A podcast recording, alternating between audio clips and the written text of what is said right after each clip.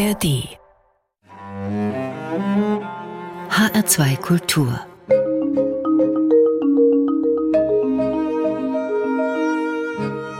Doppelkopf Heute am Tisch mit Marcel Wunderlich, Hundetrainer. Gastgeberin ist Andrea Seeger. Marcel Wunderlich, wie viele Hundetrainer gibt es in Deutschland, so roundabout? Sehr, sehr, sehr viele Hundetrainer mit ganz unterschiedlichen Trainingsphilosophien und ganz viele davon haben aber auch absolut ihre Berechtigung, würde ich sagen. Und wahrscheinlich sind die auch gar nicht alle gezählt. Wahrscheinlich. Mhm. Ich zumindest habe sie nicht gezählt. Ist es eigentlich ein geschützter Begriff oder darf sich jeder so nennen? Nee, leider ist es kein geschützter Begriff, deswegen gibt es da auch ganz viele schwarze Schafe. Im Prinzip kann sich jeder Hundetrainer nennen, man muss kein Buch gelesen haben, man muss keine Ausbildung gemacht haben oder sonstiges. Aber wenn man das gewerblich tun möchte, das heißt, wenn man das Geld für verlangen möchte, dann muss man zumindest einmal vor dem zuständigen Veterinäramt eine Prüfung abgelegt haben, dass man tierschutzkonform arbeitet. Ob man dann fachlich gut ist, ist dann nochmal eine ganz andere Seite. Sie sind Inhaber der Hundeschule Martin Rütter DOGS Wiesbaden und Main-Taunus-Kreis. DOGS Dogs. Wofür steht das? DOGS steht für Dog Oriented Guiding System. Also ein langer Begriff, der im Wesentlichen aussagt, wir machen Training, das sich am Hund orientiert. Wir trainieren seltenst den Hund ähm, selbst, sondern ganz häufig mit dem Menschen gemeinsam, beziehungsweise eher den Menschen, sodass sich Mensch und Hund besser verstehen. Das heißt, ich kann meinen Hund nicht bei Ihnen abgeben, sagen, in acht Stunden komme ich wieder und dann habe ich ein fertiges, super Paket? In aller Regel antworte ich auf diese Frage nein. Die Frage wird mir häufiger gestellt, weil immer noch manche einfach den Wunsch haben, doch das äh, Problem abzugeben und gelöst wiederzubekommen. In aller Regel funktioniert das aber nicht, sondern es geht wirklich darum, dass Mensch und Hund gemeinsam an ihrer Herausforderung wachsen.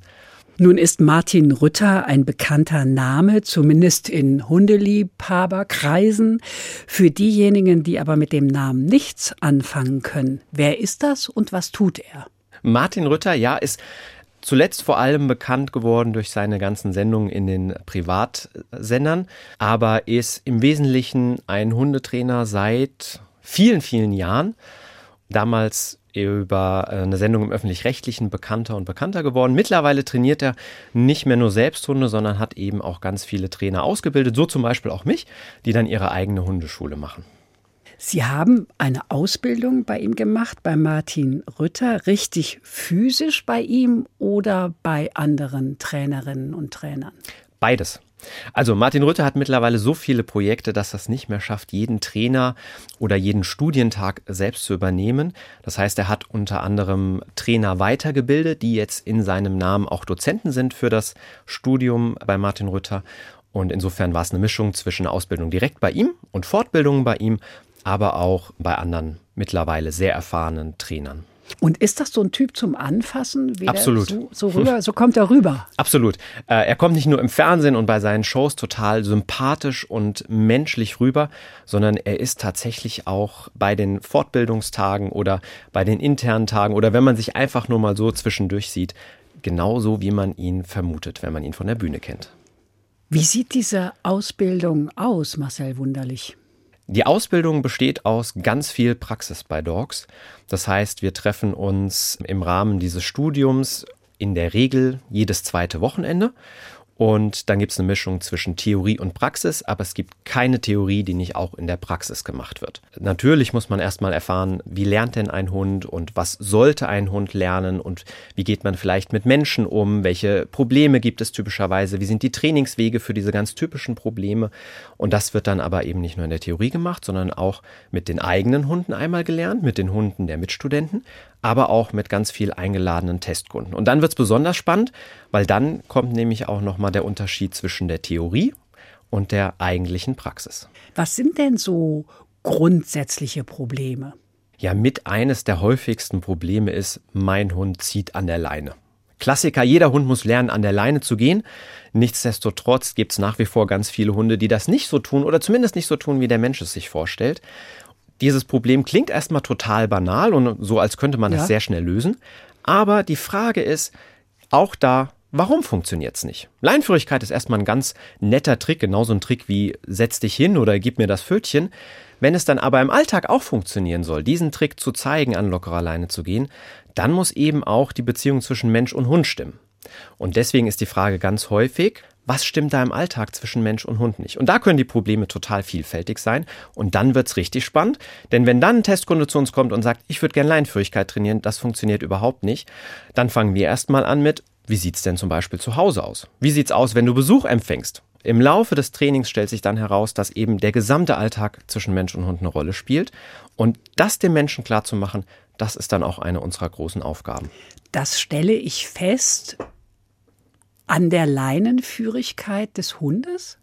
Mitunter sieht man direkt schon, wenn man Mensch und Hund gemeinsam durch die Gegend gehen sieht, was da im Alltag noch so nicht stimmt. Der Klassiker wäre zum Beispiel, dass der Hund schon sehr gut gelernt hat, an der Leine zu gehen, wenn keine Ablenkung da ist. Wenn aber auf der Wiese ein Bällchen für einen anderen Hund geschmissen wird, will der Hund dahinterher. Wenn auf der anderen Straßenseite der Nachbarshund läuft, will der Hund dahin. Wenn eine Hündin irgendwo hingepinkelt hat, möchte der Hund dahin und schnuffen. Und wenn der Hund dadurch frustig wird, dass er all das nicht tun kann und dann eventuell in die Leine beißt oder den eigenen Menschen anspringt, dann ist in der Regel nicht Training der Leinführigkeit angesagt, sondern dann geht es darum, dass der Hund lernt, auch in anderen Bereichen durch den Menschen eingeschränkt zu sein. Und dem Menschen gilt es dann beizubringen, dass diese Einschränkung auf der einen Seite, aber auf der anderen Seite eben auch bedeutet, dass er für den Hund einspringen muss. Und das bedeutet, er muss den Hund verstehen. Deswegen sind Sie ja hier, damit wir die Hunde besser verstehen lernen. Welchen Hund haben Sie eigentlich? Ich habe eine Berner Sennhündin. Mit Namen? Die heißt Xabi, also Spanisch, einfach nur deutsch ausgesprochen, XABI geschrieben. Ein Mädchen, mittlerweile acht Jahre alt. Wie oft sind Sie draußen, Marcel Wunderlich? Ich bin wesentlich öfter draußen als in meinem alten Job und es macht mir nach wie vor nichts aus, egal ob ich bei Minustemperaturen oder bei strömendem Regen draußen bin. Natürlich macht es auch mir häufig mehr Spaß, wenn die Sonne scheint und es so milde 20 Grad hat. Aber dass ich jeden Tag draußen bin und jeden Tag mehrere Stunden draußen bin, gehört einfach zu meinem Job dazu. Hundeschulen, Hundetrainer, Hundeheilpraktiker, überall Angebote für Hunde bzw. ihre Herrchen und Frauchen. Täuscht der Eindruck oder erleben wir gerade einen Boom? Es ist mit Sicherheit mehr geworden in den letzten Jahren. Es ist mit Sicherheit auch durch Corona und die Homeoffice-Zeit und dass einfach ganz viele Hunde auch nochmal bei den Menschen eingezogen sind, ein viel größeres Angebot geworden ein mitunter bestimmt auch schlecht zu überschauendes Angebot. Aber es ist ja nicht unbedingt schlecht, wenn einfach die Nachfrage da ist und diese Nachfrage auch bedient werden kann. Wie stellt die Hundehalterin fest, ob jemand seriös arbeitet? Das ist eine gute Frage. Und die seriöse Arbeit ist natürlich für jeden Menschen auch noch mal ein bisschen was anderes. Also wir sollten uns auf jeden Fall darauf einigen, dass die Arbeit des Hundetrainers und das, was er ähm, dem jeweiligen Menschen weitergibt, tierschutzkonform sein muss. Es sollte sich auch daran orientieren, wie Hunde lernen und eine sehr gute Faustregel ist, wenn der Hundetrainer oder die Hundetrainerin ankommt mit machen Sie Folgendes, dann sollte der jeweilige Mensch schon mal hellhörig werden. Denn es gibt in der Regel, egal mit welchem Hund man trainiert, nicht dieses eine Patentrezept. Es gibt mit Sicherheit ein Schema, was bei vielen Hunden funktioniert für die klassischen Probleme, aber letzten Endes ist es dann doch immer wieder eine sehr individuelle Sache. Und die zweite Faustregel sollte sein, wenn man ein Problem mit seinem Hund hat und der jeweilige Trainer, die Trainerin nicht erklären kann, warum er oder sie diese Vorgehensweise wählt oder warum das für den Hund das Richtige ist, dann sollte man schon skeptisch werden. Also man muss es ausprobieren. Letzten Endes muss man es leider ausprobieren, gerade dadurch, dass es so ein ungeregelter Markt ist. Ausprobieren leider, ja. Die Hundesprache ist anders als die Menschensprache. Was sind denn typische Missverständnisse, Marcel Wunderlich? Ja, ganz häufig kommt es dann zu Missverständnissen, wenn wir zu viel Menschliches in den Hund hinein interpretieren. Es gibt nämlich, wie Sie sagen, ein paar Dinge, die sich wirklich stark unterscheiden. Auf der anderen Seite gibt es dann wieder so ein paar Dinge, da sind wir uns doch sehr, sehr ähnlich. So der Klassiker wäre, dass wir als Menschen das ja in der Regel nicht so toll finden, wenn uns der Großonkel zum Beispiel, den wir einmal im Jahr beim Familienfest sehen, als kleiner Bub so über den Kopf streichelt.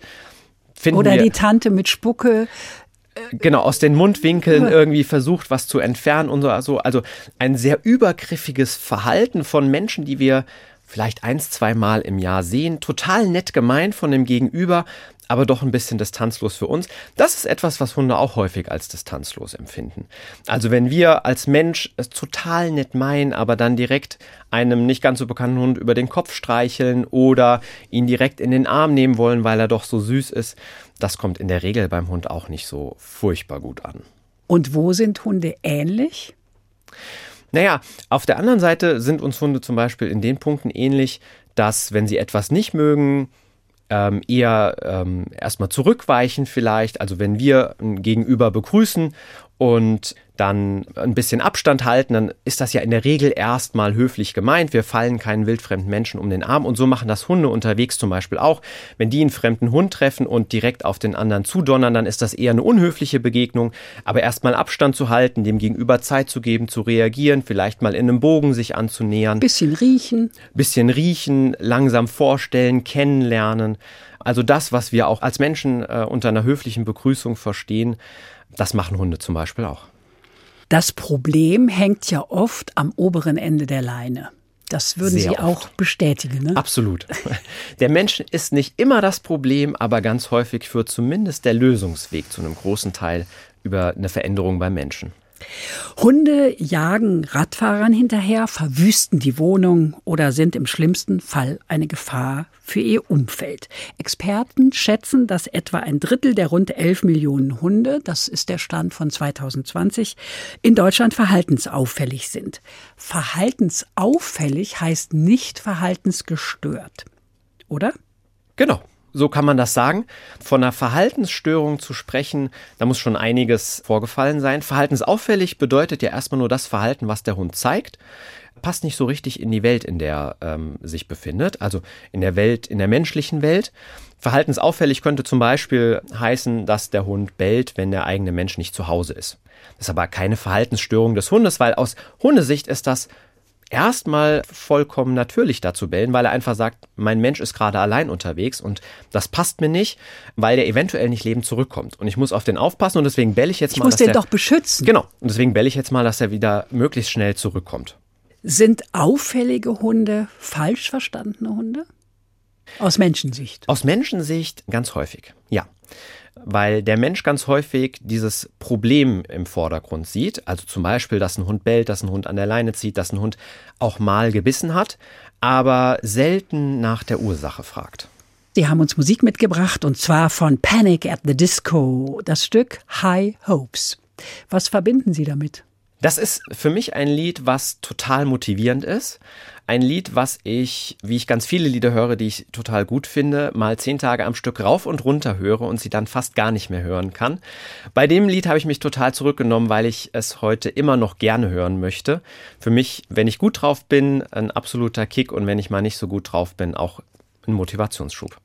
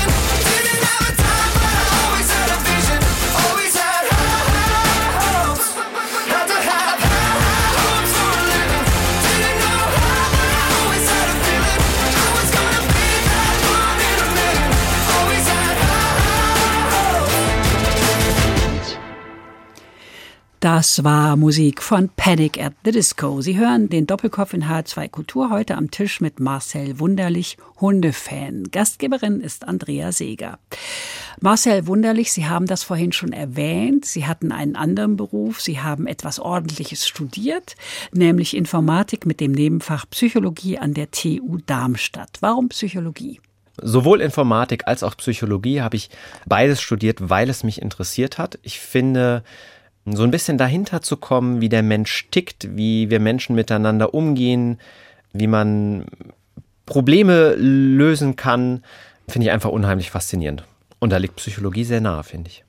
Ihre Masterarbeit hat das Fraunhofer Institut für grafische Verarbeitung mit dem Best Thesis Award 2016 ausgezeichnet. Sie waren wissenschaftlicher Mitarbeiter, haben wissenschaftlich publiziert und ihre Forschungsergebnisse auf internationalen Konferenzen vorgestellt. Eine Karriere an der Uni war programmiert. Warum haben Sie der Wissenschaft den Rücken gekehrt, um Hundetrainer zu werden? So krass würde ich es gar nicht formulieren. Also ich habe auf gar keinen Fall der Wissenschaft den Rücken gekehrt. Ich bin immer noch ein sehr wissenschaftlich denkender Mensch. Auch jetzt beim Hundetraining bin ich total daran interessiert, welche Forschungsergebnisse die Wissenschaft publiziert und bereithält und wie man das umsetzen kann. Nur das Thema ist ein anderes geworden. Also ich würde eher sagen, ich habe der Informatik so ein bisschen den Rücken gekehrt und mich den Hunden zugewendet. Ich habe festgestellt, dass in meiner Arbeit als wissenschaftlicher Mitarbeiter doch ein bisschen mehr Schreibtischarbeit zu tun ist, als ich das gerne hätte. Dass die Arbeit, was Publikationen und was Forschung angeht, mitunter sehr frustrierend sein kann und wollte einfach noch mal was anderes machen. Und dann war ich in der glücklichen Situation, dass ich genug Geld hatte, um noch mal eine andere Ausbildung zu machen und äh, mich jung gefühlt habe, um mich noch mal zu verändern. Und deswegen habe ich einfach was Neues ausprobiert. Zwei Fragen. Wie alt sind Sie? 31. Und wie teuer war die Ausbildung? Die Ausbildung bei Martin Ritter Dogs zählt mit zu den teuersten. Das heißt, ich habe ungefähr, damals waren es 12.000 Euro gezahlt. Und haben das nicht bereut. Und habe es höre. nicht bereut. Und mittlerweile ist die Ausbildung noch etwas teurer geworden. Die haben lange nicht erhöht, mittlerweile schon. Ich finde sie aber immer noch ihr Geld wert. Jetzt bin ich mittlerweile einer der Dozenten. Insofern darf jetzt jeder beurteilen, was er von meiner Aussage hält, aber ich halte sie immer noch für eine der besten Ausbildungen, wenn man im Bereich Hundetraining etwas machen möchte. Ist das Hundeverstehen auch eine anerkannte Wissenschaft, die Lehre von der Kynologie? Ja, also ich habe ja vorhin gesagt, es, der Begriff Hundetrainer selbst ist nicht äh, geschützt in irgendeiner Art, aber nichtsdestotrotz wird natürlich Forschung im Bereich Hund gemacht und die wird dann auch wissenschaftlich korrekt durchgeführt. Das heißt, natürlich gibt es auch da Studienergebnisse, natürlich gibt es auch da wirklich fundierte Erkenntnisse dazu, wie zum Beispiel Hunde lernen, was Hunde belohnt. So eine ganz klassische Frage wäre, wenn ich den Hund hochwertiger belohnen möchte, sollte ich dann auf besseres Futter zum Beispiel umsteigen oder reicht es auch dem Hund mehr zu füttern? Und dazu gab es eine Studie und das Ergebnis ganz kurz zusammengefasst ist, die meisten Hunde fühlen sich viel eher dadurch belohnt, wenn es ein besonderes Futter gibt, als wenn ich einfach nur drei, vier Kekse mehr raushaue. Und das ist natürlich was, das lässt sich auch dann super direkt im Training umsetzen. Besseres Futter heißt Etwas- Käse. Bei vielen Hunden der Käse, bei manch anderen Hunden die Fleischwurst und bei meinem Hund zum Beispiel die Scheibe Brot. Die ist ein wahnsinniger Brotfan. Das heißt, Auch da ist wieder besser für jeden Hund was anderes oder kann für jeden Hund was anderes sein. Wichtig ist, dass der Mensch da einfach mal ausprobiert. Wodurch fühlt sich denn mein Hund belohnt? Xabi, Brot mit Leberwurst oder ohne? Wahrscheinlich die Variante mit Leberwurst, zur Not aber auch die ohne. Brot ist ein Highlight für sie. Aha. Warum auch immer. Wird sich jeder Bäcker freuen. Absolut. Und es ist auch günstiger als der ein oder andere Hundesnack und auch gesünder als der ein oder andere Hundesnack. Als Sie sich für die Ausbildung zum Hundetrainer entschieden haben, war das ja auch eine Entscheidung für die Selbstständigkeit. Hatten Sie Existenzangst? Nein.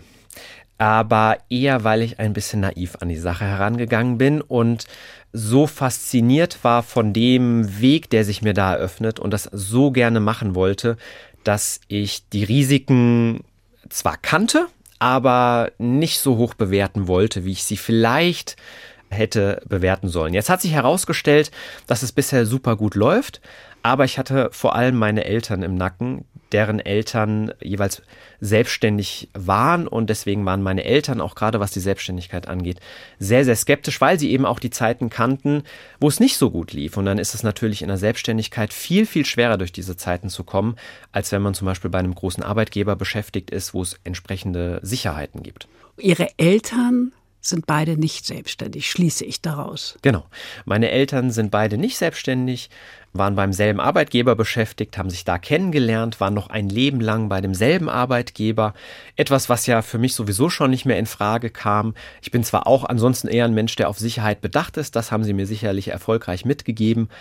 Aber das ist ja heute sowieso nicht mehr üblich. Insofern, selbst als Angestellter wäre das wahrscheinlich nicht mein Weg geworden. Aber Sie könnten ja jederzeit in den IT-Bereich zurückkehren, oder? Das könnte ich wahrscheinlich. Das gibt natürlich auch nochmal Sicherheit. Jetzt ist das ja eine sehr schnelllebige Zeit. Das heißt, ich müsste, wenn ich mich jetzt nochmal im IT-Bereich bewerbe, mit Sicherheit auch nochmal die eine oder andere Fortbildung machen. Aber grundsätzlich ist man natürlich mit dem, was man im Informatikstudium lernt, super ausgebildet, hat ganz viele Fähigkeiten erworben, die grundsätzlich von Vorteil sind. Insofern habe ich da nochmal ein Sicherheitspolster. Aber Sie machen Ihr Ding jetzt mit den Hunden. Sie machen das gerne. Sie mit machen das. absoluter Leidenschaft und ich kann mir Stand heute nicht vorstellen, zurückzuwechseln. Mhm. Marcel Wunderlich, können Hunde lachen? Das können sie, nur in der Regel sieht das dann anders aus, als wir Menschen lachen und anders als das, was viele Menschen als Lachen interpretieren. Wie das, lachen die denn? Das hündische Lachen ist nicht das, was Menschen häufig als Lachen interpretieren, nämlich die Lefzen weit nach hinten gezogen. So ein breites Grinsen, wie es bei Menschen als total freundlich wahrgenommen wird, ist bei den Hunden in der Regel eher ein gestresstes Gesicht. Das heißt, weit aufgerissene Augen, die Lefzen sehr weit nach hinten, alle Zähne sichtbar, eventuell auch noch das Maul auf, sodass man die Zunge sieht, deutet alles eher auf Stress hin. Das hündische Lachen ist in der Regel eher mit nach vorne gezogenen Lefzen. Man sieht die Vorderzähne und die gesamte Grundkörperhaltung des Hundes ist total weich. Man sieht das ganz häufig bei Dalmatinern zum Beispiel, wenn die ihre Menschen begrüßen, dann sieht man so ein Lachen. Für den Laien kann das erstmal aussehen, als wäre der Hund gerade aggressiv, ist aber eine total nett gemeinte Geste. Woher das genau kommt, das ist zum Beispiel auch noch so ein Punkt, der Gegenstand aktueller Forschung ist. Wir zu Hause hatten bisher Hunde aus dem Tierheim. Unsere jetzige Hündin Annie haben wir aus dem Tierschutz. Sie stammt aus Ungarn. Was ist der Unterschied zwischen Tierheim und Tierschutz? Tierschutz impliziert ganz häufig, dass der Hund keine klassische Sozialisierung genossen hat, nicht klassischerweise vom Züchter irgendwann mal durch welche Umstände auch immer im Tierheim gelandet ist und dann ein zweites Zuhause findet, sondern Tierschutz meint ganz häufig auch Auslandstierschutz. Das heißt, man versucht zum Beispiel Straßenhunde oder Auslandshunde in Deutschland zu importieren und dann neu zu vermitteln. Marcel Wunderlich, könnten Sie in einem Tierheim arbeiten? Ich weiß es nicht. Ich habe größten Respekt davor, was die Tierheim-MitarbeiterInnen da tun. Ich bin sehr froh, dass ich auf der Trainerseite bin, denn das, was man im Tierheim ertragen muss, das, was man da leisten muss und die Schicksale, die man da mitbekommt, das zerrt schon ordentlich an den Nerven. Und natürlich ist auch ganz häufig da der Umgang mit den Hunden nochmal ein anderer, als ich ihn leisten kann. Denn die Tierheim-MitarbeiterInnen haben natürlich viel, viel mehr Hunde zu versorgen, viel, viel mehr Tätigkeiten zu tun, als ich als Trainer oder ich als Hundehalter. Insofern ein sehr, sehr anstrengender Job und die ganzen schönen Seiten, die dann noch passieren, nachdem die Tiere ein neues Zuhause gefunden haben, die kriegt man ja dann oftmals gar nicht mehr so mit als Tierheimmitarbeiter. Antwort also eher nein. Eher nein. Ich komme nochmal auf Anni zurück. Als Anni zu uns kam, konnte sie weder im Auto mitfahren noch Gassi gehen. Sie ließ sich nicht anfassen und war stets fluchtbereit. Ist das typisch für osteuropäische Tierschutzhunde? Das ist in der Tat typisch. Viele Hunde, die aus dem Ausland kommen, haben vieles nicht kennengelernt oder aber schlechte Erfahrungen mit den Situationen gemacht, die sie hier bei uns in Deutschland haben. Und Hunde, die keine Erfahrungen gemacht haben mit etwas oder schlechte Erfahrungen gemacht haben mit etwas, die haben natürlich auch schon gelernt, wie sie in solchen Situationen umgehen können. Zum Beispiel aggressiv nach vorne gehen oder Situationen meiden. Also Flucht. Flucht. Das ist noch der angenehmere Weg. Man hat ja in stressigen Situationen, genau wie beim äh, Menschen auch, verschiedene Möglichkeiten damit umzugehen. Flucht, der Weg zurück, ist in der Regel noch das angenehmere, weil es im Alltag weniger Probleme macht. Vom Hund aus gesehen ist es natürlich genauso dramatisch, diese Situation. Er hat nur einen anderen Weg gefunden, damit umzugehen. Trotzdem bitte an alle, die so einen Hund haben, auch dieses Problem ernst nehmen und trainieren, dass solche Situationen für den Hund angenehmer werden. Wie bitte? Ja, das ist dann wieder eine sehr individuelle Geschichte. Bei vielen Hunden funktioniert es, sie davon zu überzeugen, dass es sich lohnt, in so Situationen zu gehen. Und dann die Erfahrung zu machen, dass es nicht lebensbedrohlich ist. Um die Hunde zu überzeugen, in so Situationen zu gehen, muss man dann irgendwas finden, was die Hunde gerne machen. Viele Hunde fressen ja dann doch ganz gerne. Und viele Hunde jagen auch ganz gerne.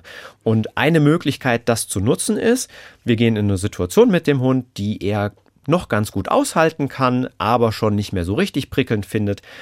Und er ist aber noch in der Lage, dazu zu lernen. Er ist noch in der Lage, auf das, was der Mensch tut, zu reagieren. Und dann könnte der Mensch zum Beispiel einfach mal ein paar Kekse von dem Lieblingsfutter schmeißen. Der Hund macht die Erfahrung, dass er diesem Futter hinterherjagt, etwas, was er gut findet, er kann fressen, etwas, was er gut findet und das alles in der Umgebung, die er nicht ganz so prickelnd findet. Das miteinander verbunden, sagt dem Hund, so schlimm, wie ich anfangs dachte, ist es doch gar nicht. Oder mit Anni ins Auto setzen, schöne Fleischbrückchen dabei, das ein bisschen aushalten, dann raus. Ja, das ist auch ein super Trainingsweg. Autofahren ja auch für viele Hunde ein Thema. Gerade eben die Hunde aus dem Auslandstierschutz. Die kennen Autofahren nicht, die finden das erstmal gruselig, die finden vielleicht das Auto gruselig, die finden die Bewegung gruselig. Und wenn man sich dann die Zeit nimmt, dem Hund zu sagen, guck mal, so schlimm ist es gar nicht, dem Hund die Zeit gibt, sich daran zu gewöhnen, es ihm nett zu machen, das ist bei ganz vielen Hunden total zielführend. Schwierig ist es halt, sich diese Zeit zu nehmen im Alltag. Und diese Geduld haben halt leider viele Menschen nicht. Aber Menschen können Geduld lernen. Ich weiß das aus eigener Erfahrung. Und manchmal müssen Menschen diese Geduld einfach lernen. Und manchmal bin ich auch nur dafür da, den Menschen immer wieder zu sagen, bitte sei geduldig, weil sie eigentlich schon eine ganz gute Idee haben, wie sie mit ihrem Hund umgehen können, aber von anderer Seite irgendwie eingeredet bekommen, dass Hund X doch schon A, B und C äh, können muss. Aber was ein Hund können muss und wie schnell ein Hund lernen muss, das ist doch auch wieder total individuell. Und das hängt doch auch total davon ab, in welcher Situation, in welcher Umgebung, in welchem Alltag Mensch und Hund gemeinsam leben. Was mache ich eigentlich mit einem Hund, der beim Autofahren immer bellt? Das kann ich so pauschal nicht beantworten. Das heißt, ich würde jetzt anfangen zu fragen, in welchen Situationen er genau bellt und würde mir angucken, wie dieses Bellen aussieht. Ein typisches Problem ist, dass der Hund gefrustet ist, weil er getrennt ist vom Menschen. Der Mensch sitzt vorne, der Hund ist hinten. Dann ist das aber etwas, was sich auch wieder gar nicht nur im Autofahren selbst zeigt, sondern auch in anderen Situationen. Anderes Problem wäre zum Beispiel, dass der Hund total aufgeregt ist und deswegen voller Erwartung freudig bellt, weil es ihm nicht schnell genug geht zum Beispiel. Ja, und dann ist der Trainingsweg wieder ein ganz anderer. Also auch da, Pauschalität ist einfach nicht möglich im Hundetraining.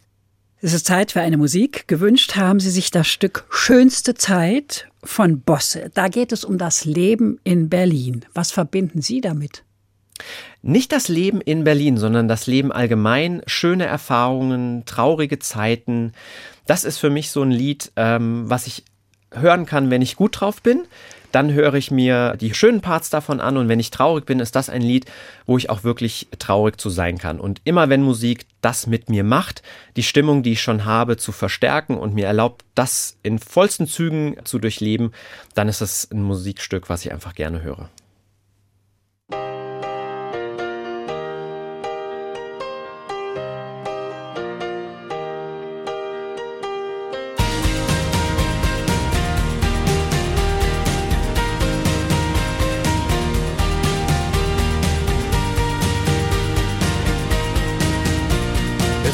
Dich und mich da draußen.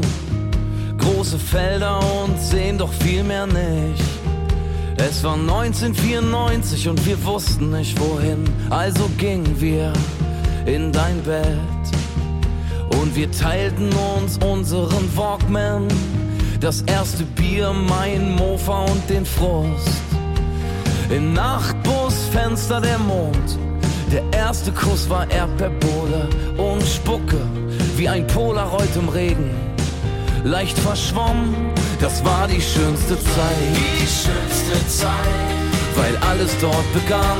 Die schönste Zeit, und Berlin war wie New York, ein meilenweit entfernter Ort. Und deine Tränen waren Kajal. An dem Tag, als Kurt Cobain starb, lagst du in meinen Armen das war die schönste Zeit. Die schönste Zeit. Weil alles dort begann. Die schönste Zeit. Dein erstes Tattoo war dann der Refrain. It's better to burn out than to fade away. My mind, hey, hey. Und ich kaufte mir Neil Young und ein Nirvana-Shirt. Als du später wegzogst, brach ich heimlich zusammen ich spielte unentwegt Gitarre, heulte auf Papier. Du warst ein Polaroid im Regen. Und mein erstes Lied, das war die schönste Zeit. Die schönste Zeit. Weil alles dort begann. Die schönste Zeit. Und Berlin war wie New York. Ein meilenweit entfernter Ort. Und deine Tränen waren Kajal. An dem Tag, als Kurt Cobain starb, lagst du in meinen Armen. Das war die schönste Zeit. Die schönste Zeit. Hey, hey, mein, mein.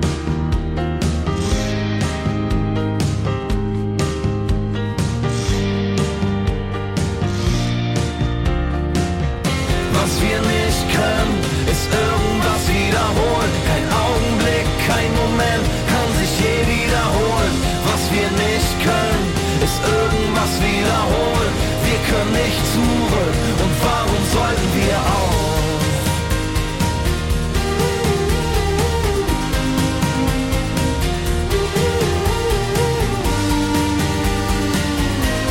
Das war die schönste Zeit. Die schönste Zeit. Weil alles dort begann. Die schönste Zeit. Und Berlin war wie New York meilenweit entfernter Ort. Und deine Tränen waren Kajal.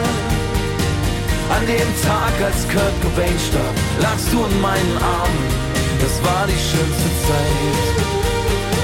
Oh, well, whatever, never mind. Hab letzte Nacht von dir geträumt und von der schönsten Zeit. Die schönste Zeit. Da, wo alles begann. Die schönste Zeit. Das war Musik von Bosse. Kein Moment kann sich je wiederholen, haben wir gerade gehört.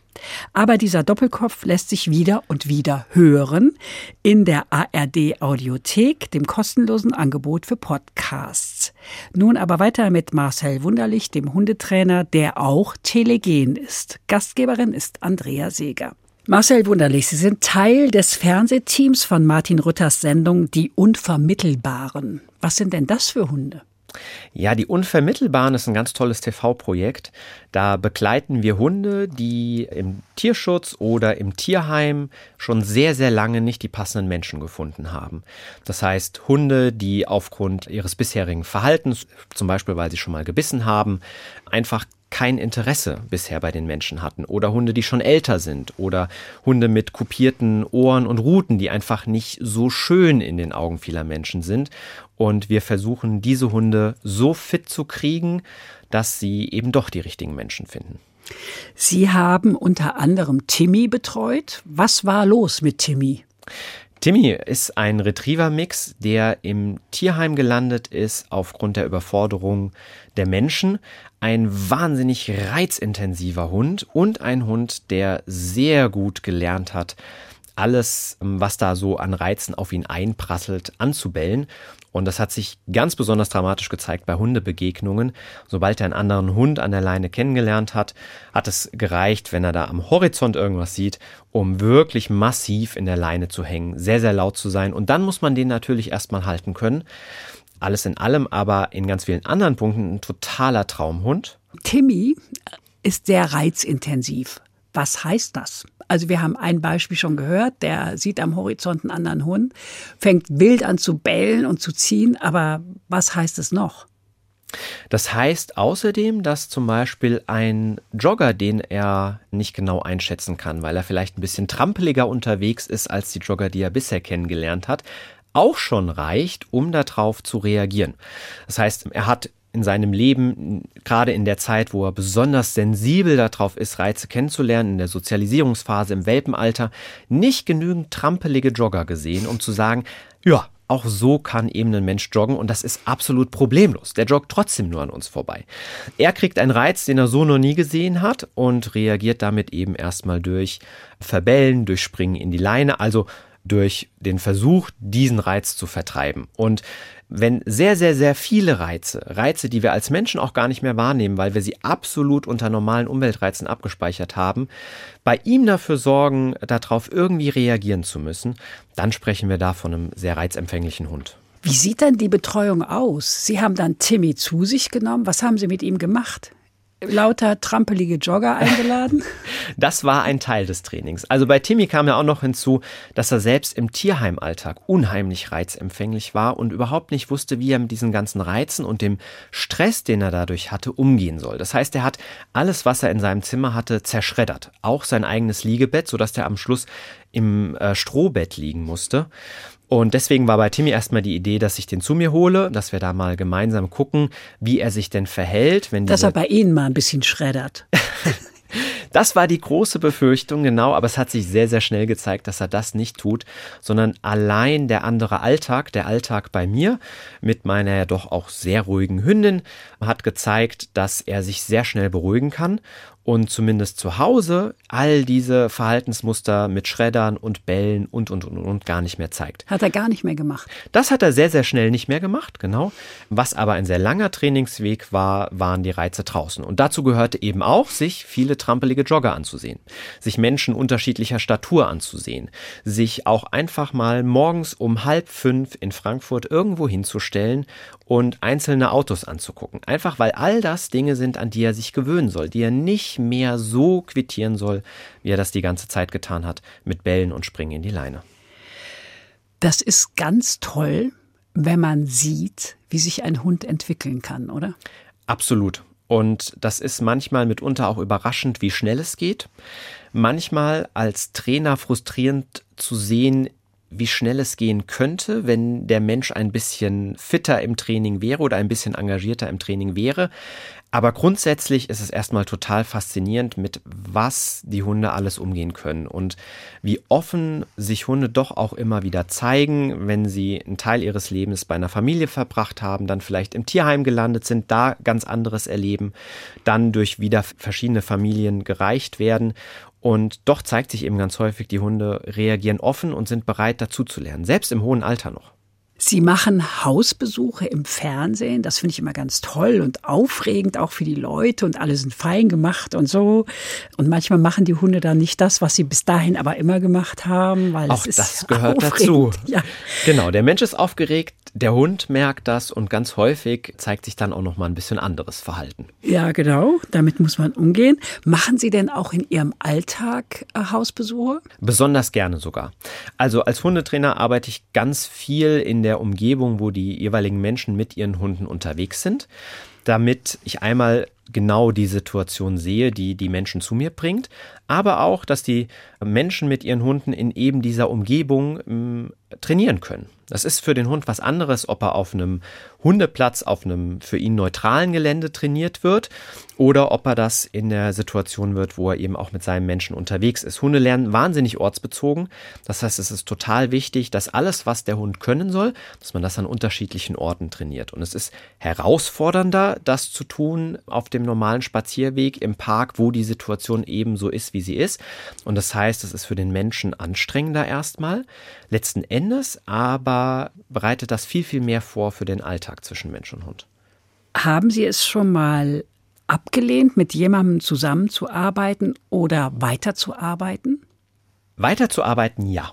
Also in der Regel beginnt unser Training mit einem Ersttermin, wo wir uns wirklich anderthalb Stunden Zeit nehmen, einander kennenzulernen. Ich frage wahnsinnig viel rund um das Problem. Ich lasse mir das zeigen. Wir machen erste Trainingsschritte und Training ist ja so ein bisschen wie Coaching oder auch eine Therapiesitzung. Da muss es eben auch menschlich passen. Und manchmal haben die Menschen andere Vorstellungen von dem Training als das, was ich gerne machen möchte, beziehungsweise das, was ich auch leisten kann. Und wenn es dann einfach nicht passt, menschlich nicht passt, vom Trainingsansatz her nicht passt, dann muss man auch so ehrlich sein und sagen, bitte suchen Sie sich einen anderen Trainer. Und dann sagen Sie, das passt nicht. Dann stellt sich das meistens sehr schnell auf beiden Seiten heraus. Sollte ich der Meinung sein, dann formuliere ich das aber auch so, ja. Dieser Beruf, sagen Sie, sei einer der kreativsten, ein sehr kreativer Beruf. Gibt es manchmal Fälle, zu denen Ihnen nichts einfällt? Das gab es bisher noch nicht. Ich warte aber darauf, dass das kommen wird. Dadurch, dass es so individuell ist, werde ich mit Sicherheit bei irgendeinem Fall mal komplett aufgeschmissen sein. Bisher war es, wie gesagt, noch nicht so. Aber natürlich gab es schon Fälle, wo es anders äh, lief als geplant. Also natürlich habe auch ich, wenn ich ein Problem sehe und auf die Ursache des Problems gekommen bin, erstmal eine Idee, wie man da trainieren könnte. Und dann stellt sich aber nach der ersten Stunde und den Hausaufgaben, die die Menschen dazu kriegen, heraus, dass dieser Trainingsweg einfach nicht zum Ziel führt. Passt nicht für den Hund, lässt sich nicht umsetzen im Alltag oder oder oder. Dann gilt es, einen anderen Ansatz zu finden. Bisher ist mir auch das immer gelungen.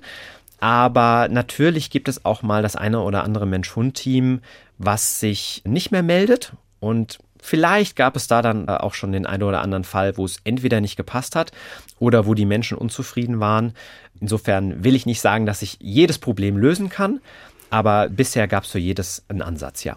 Wo sollten sich denn Menschen, die sich einen Hund anschaffen wollen, informieren, welches Tier zu ihnen passt? Denn einfach so irgendein Tier äh, sich anzuschaffen, ist keine gute Idee, oder? Absolut nicht. Ganz häufig werden Hunde nach der Optik ausgesucht. Gerade bei Auslandstierschutzhunden gibt es dann Bilder von den Hunden, wie sie wirklich ja in dramatischen Situationen leben aktuell. Und der Mensch hat den Gedanken, einen Hund zu retten, verliebt sich in die Optik, verliebt sich vielleicht in die Beschreibung, aber weiß gar nicht genau, was er einem Hund bieten kann, was ein Hund vielleicht auch können muss in dem gemeinsamen Alltag. Und das sind natürlich alles so Überlegungen, die sollte man sich vor der Anschaffung eines Hundes machen. Die sollte man sich sehr, sehr, sehr bewusst auch machen. Und dabei kann zum Beispiel auch ein Trainer helfen, der dann die richtigen Fragen stellt und vielleicht nochmal das eine oder andere aufbringt, wo der Mensch noch gar nicht dran gedacht hat, vor lauter Liebe. Bei vielen Hunden aus dem Tierheim oder dem Tierschutz lässt sich die Rasse ja gar nicht exakt feststellen. Das sind ja viele Mischlingshunde. Mhm. Was lässt sich denn trotzdem zu den einzelnen Hunden sagen? Zu den einzelnen Tierschutzhunden, meinen Sie? Ja, oder Tierheimhunden. Naja, die Rassekombination, die in so einem Hund steckt, die kann natürlich schon ein Indiz dafür sein, wie sich ein Hund verhält. Also auch wenn man äh, mittels eines Gentests viele Rassen identifizieren kann, ist das nicht immer hundertprozentig genau, aber schon durch Anblick eines Hundes erkennt ja ein erfahrener Trainer so die eine oder andere Rasse, die da drin stecken könnte.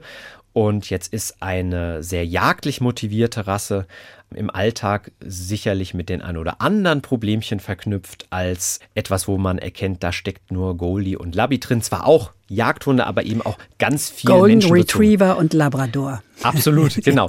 Man ist geneigt, die Abkürzung zu verwenden, aber genau, Golden Retriever, Labrador Retriever, also Hunde, die auch ganz viel dafür gezüchtet wurden, wirklich einfach nur nett mit dem Menschen irgendwie zusammen zu sein. Labradudel.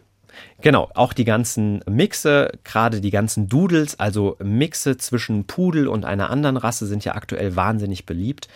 Und ähm, da kann man dann schon aus der Rasse so ein bisschen schließen, was vielleicht im Alltag Trainingsherausforderungen sind. Ja, aber auch bei Züchterhunden kann man nicht genau wissen, wie sie sich entwickeln werden. Absolut nicht. Ich habe einen Labradudel vor Augen, elf Monate alt. Der setzt es oder setzt sich immer auf die Füße von Herrchen oder Frauchen. Die fanden das ganz toll. Und dann hat äh, die Trainerin gesagt, das ist nicht toll. Das ist ein Herrschaftsanspruch. Ganz so weit würde ich jetzt nicht gehen, aber natürlich ähm, steckt da ein bisschen was anderes wahrscheinlich dahinter, als die Menschen gesehen haben. Menschen freuen sich ja ganz häufig, wenn der eigene Hund sehr eng sein will, viel den Kontakt sucht. Aber sowas äh, wie auf den Füßen sitzen ist natürlich auch gleichzeitig wahnsinnig einschränkend. Der Mensch kann nicht einfach loslaufen, ohne dass es der Hund mitkriegt. Mitunter kann der Mensch nicht mal loslaufen, ohne dass es der Hund genehmigt, weil es ein sehr großer und schwerer Hund ist. Das heißt, Herrschaft würde ich jetzt noch nicht sagen, aber es ist natürlich ein sehr stark eingrenzendes Verhalten des Hundes. Und wenn das auch in anderen Situationen so ist, dass der Hund sehr stark eingrenzt, dann kann das schon ein Punkt sein, wo man mal einen Riegel vorschieben muss, damit es vielleicht auch sonst im Alltag besser läuft. Der ist elf Monate alt. Auch das ist natürlich ein ganz wichtiges Indiz. Ne? Wie früh fängt dann ein Hund an, den Menschen einzugrenzen? Und wenn ein Hund das schon sehr früh tut, dann spricht das schon dafür, dass man sehr früh auch mit dem Training anfangen sollte. Was ist los mit einem Hund, der draußen gut hört, in der Wohnung aber nicht?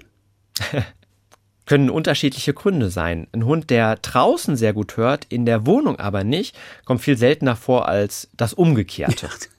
Wenn aber zum Beispiel draußen der Hund super abrufbar ist, dann kann es daran liegen, dass der Rückruf super gut trainiert wurde, kann aber auch daran liegen, dass der Hund denkt, um Gottes Willen, mein Mensch ruft, der braucht irgendwie meine Hilfe, der ist in Gefahr und deswegen im Vollgalopp auf den Menschen zugerannt kommt. Wenn der in der Wohnung aber nicht kommt, wenn er angesprochen wird, kann das daran liegen, dass der Hund einfach sagt, ja, hier drin in der Wohnung wird schon nichts Schlimmes passieren, mein Mensch ist nicht in Gefahr, dann brauche ich auch nicht kommen. Oder er sagt einfach, was mein Mensch zählt, ist jetzt gerade nicht so wichtig, ich schlafe hier angenehm. Also Gründe sind vielfältig, aber es ist schon spannend, wenn ein Signal an einem Ort funktioniert und an dem anderen nicht, da mal hinzugucken, warum das so ist. Nicht jeder Hund spielt gerne auf der Hundewiese. Manche machen auch einen großen Bogen drum. Die Menschen finden das immer, immer ganz toll, mit den Hunden auf die Hundewiese zu gehen, damit die da richtig schön spielen können. Und der Hund sagt, nein, bitte nicht. Wie kann das sein? Ja, nicht jeder Hund spielt gerne mit anderen Hunden. Sie sagen es. Manchmal, weil sie einfach nicht gelernt haben, mit anderen Hunden zu spielen. Manchmal, weil sie total unsicher sind. Aber gerade im Alter wird sowieso nicht mehr so viel gespielt. Wichtig ist, drauf zu gucken, hat der Hund wirklich Freude daran? Oder ist es mehr so ein Wunsch des Menschen, dass der Hund Freude hat? Und wenn er diese Freude nicht beim Spielen mit anderen Hunden hat, dann ist doch die entscheidende Frage, wie können wir trotzdem gemeinsam einen schönen Spaziergang haben? Dann ist es halt für den Menschen ein bisschen aufwendiger, weil er sich was überlegen muss. Mhm. Wir könnten jetzt noch ewig weitersprechen, aber jetzt ist Zeit für Musik. Und zwar die letzte. Ausgesucht haben Sie von Erling das Stück Last Time. Was gefällt Ihnen daran? Ein Stück, was ich einfach unfassbar gerne höre, besonders gerne höre, wenn ich abends in Richtung Sonnenuntergang fahre. Ist für mich so ein typisches Autofahrlied. Bevor wir das jetzt hören, das Stück, sage ich danke Marcel Wunderlich für dieses Gespräch über Hunde, die Kommunikation mit ihnen und die vielen Missverständnisse. Sie finden das Gespräch, wie schon gesagt, auch in der ARD Audiothek, dem kostenlosen Angebot für Podcasts. Danke Ihnen fürs Zuhören, sagt Andrea Seeger. Was tired of love songs, I couldn't relate. But somebody showed me how good it could taste. In a couple of seconds, my everything changed. From nothing to all this, it could not go to waste. Too many lonely nights before I met you. I want you a hundred times and a thousand more. I got you on my mind. You give me that feeling that you're gonna stick around, stay right here. I just know, like you know sometimes. I just feel there's never gonna sun.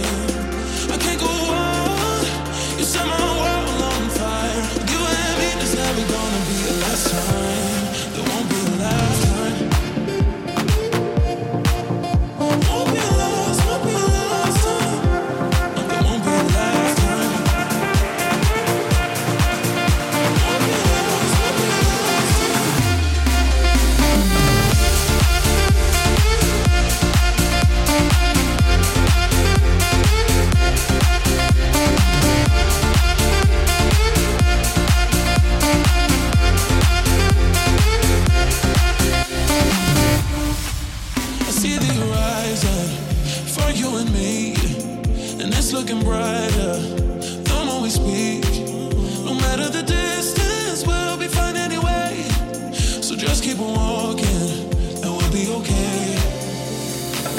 Too many lonely nights before I met you. I want you a hundred times and a thousand more. I got you on my mind. You give me that feeling that you're gonna stick around,